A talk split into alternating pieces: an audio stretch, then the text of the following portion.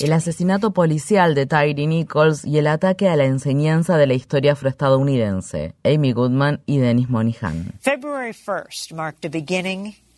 Este 1 de febrero fue una fecha que marcó un inicio y un final. Ese día comenzó en Estados Unidos el mes de la historia negra, la celebración nacional que anualmente rinde homenaje a los logros que los afroestadounidenses han conseguido con tanto esfuerzo durante el doloroso periodo de 400 años que ha transcurrido desde la llegada en 1619 del primer barco con esclavos africanos. El 1 de febrero fue también el día del funeral de Tyree Nichols, un padre afroestadounidense de 29 años que murió el 10 de enero, tres días después de de haber sido brutalmente golpeado por cinco agentes de la policía de la ciudad de Memphis. Mientras Nichols recibía sepultura, se desataba una tormenta en relación a la forma en que se enseña la historia de la comunidad negra en las escuelas de Estados Unidos, después de que al menos un estado del país rechazara el temario de un nuevo curso de colocación avanzada sobre historia afroestadounidense para estudiantes de secundaria. Tyree Nichols retornaba a su casa en automóvil la noche del sábado 7 de enero, cuando agentes de la policía de Memphis lo detuvieron, según afirmaron, por conducir de manera imprudente. Días más tarde, la misma jefa de policía de Memphis admitió que no había ninguna evidencia de que Tyree estuviera infringiendo alguna norma de tránsito que justificara la detención.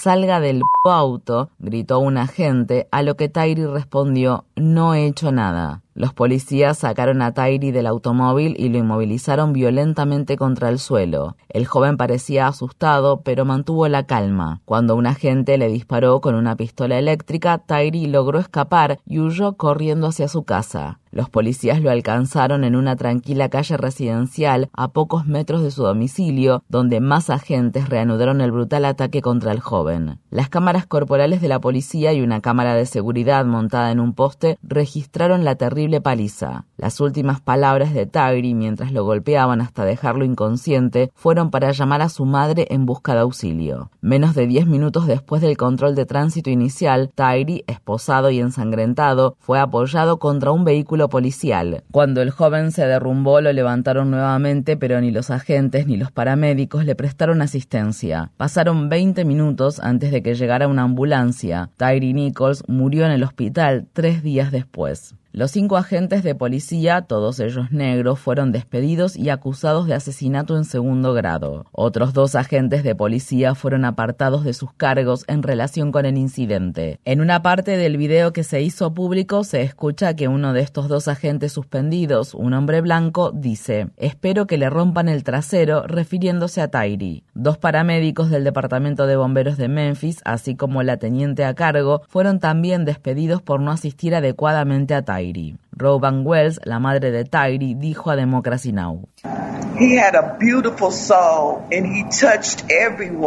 Tyree tenía un alma hermosa y todos quedaban conmovidos con él. Sonreía todo el tiempo, le encantaba la comida de su madre, amaba a su hijo, por eso vino a Memphis, quería estar con su mamá y construir una vida mejor para él y su hijo, pero Memphis me arrebató a mi hijo. Memphis en el funeral, el reverendo Al Sharpton pronunció el discurso principal en honor a Nichols y el abogado de la familia Ben Crump habló desde el púlpito. Ambos elogiaron a los activistas locales en defensa de la justicia racial y de la rendición de cuentas policial por lograr que la opinión pública centrara su atención en el asesinato de Tyree. Entre los activistas reconocidos durante la ceremonia se encontraba la organizadora comunitaria Amber Sherman, miembro de la delegación en Memphis de Black Lives Matter. En conversación con Democracy Now, German expresó. Um,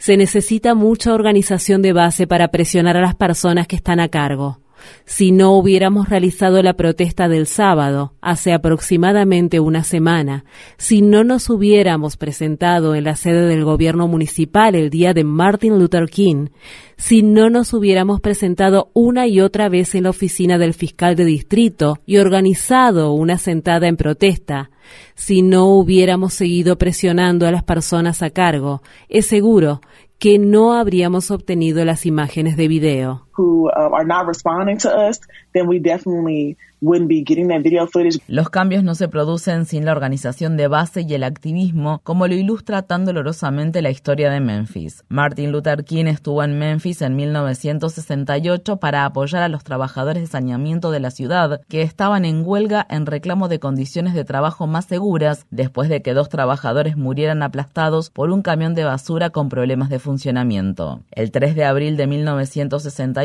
en la iglesia Mason Temple, King pronunció el famoso discurso denominado En la cima de la montaña. A la tarde del día siguiente, King fue asesinado mientras se encontraba en el balcón del motel Lorraine de Memphis. Si bien el asesinato de Martin Luther King es un momento histórico bien conocido, este se inscribe en una continua historia de racismo sistémico, supremacismo blanco y violencia contra la comunidad afroestadounidense. La muerte de Tyree a manos de la policía ocupa ahora un sitio permanente en esa trágica cronología, junto con las muertes de Michael Brown, George Floyd, Breonna Taylor y muchos más. Tyree Nichols y Breonna Taylor nacieron el mismo día, el 5 de junio de 1993. Ninguno de los dos llegará a cumplir 30 años. Estas son las razones por las cuales es tan importante implementar programas escolares que enseñen la historia de los afroestadounidenses de una manera integral y honesta. El gobernador del estado de Florida, el republicano Ron DeSantis, ha defendido el blanqueamiento de la historia de la comunidad negra y ha exigido la eliminación de los planes de estudio de temas como el movimiento Black Lives Matter, la brutalidad policial y las reparaciones por la esclavitud. Recientemente, DeSantis lideró con éxito el intento por excluir ciertos temas y escritores de un curso de colocación avanzada sobre historia afroestadounidense en las escuelas secundarias de Florida, el conocido como el Estado del Sol, aunque esa luz no llega a iluminar estos temas. Que haya justicia para Tyree Nichols y otras víctimas negras de la brutalidad policial depende, en última instancia, de la movilización organizada de una ciudadanía informada. La historia de la comunidad negra no debe enseñarse solo durante un mes, sino todos los días del año. La juventud y también los adultos deben aprender toda la verdad y nada más que la verdad.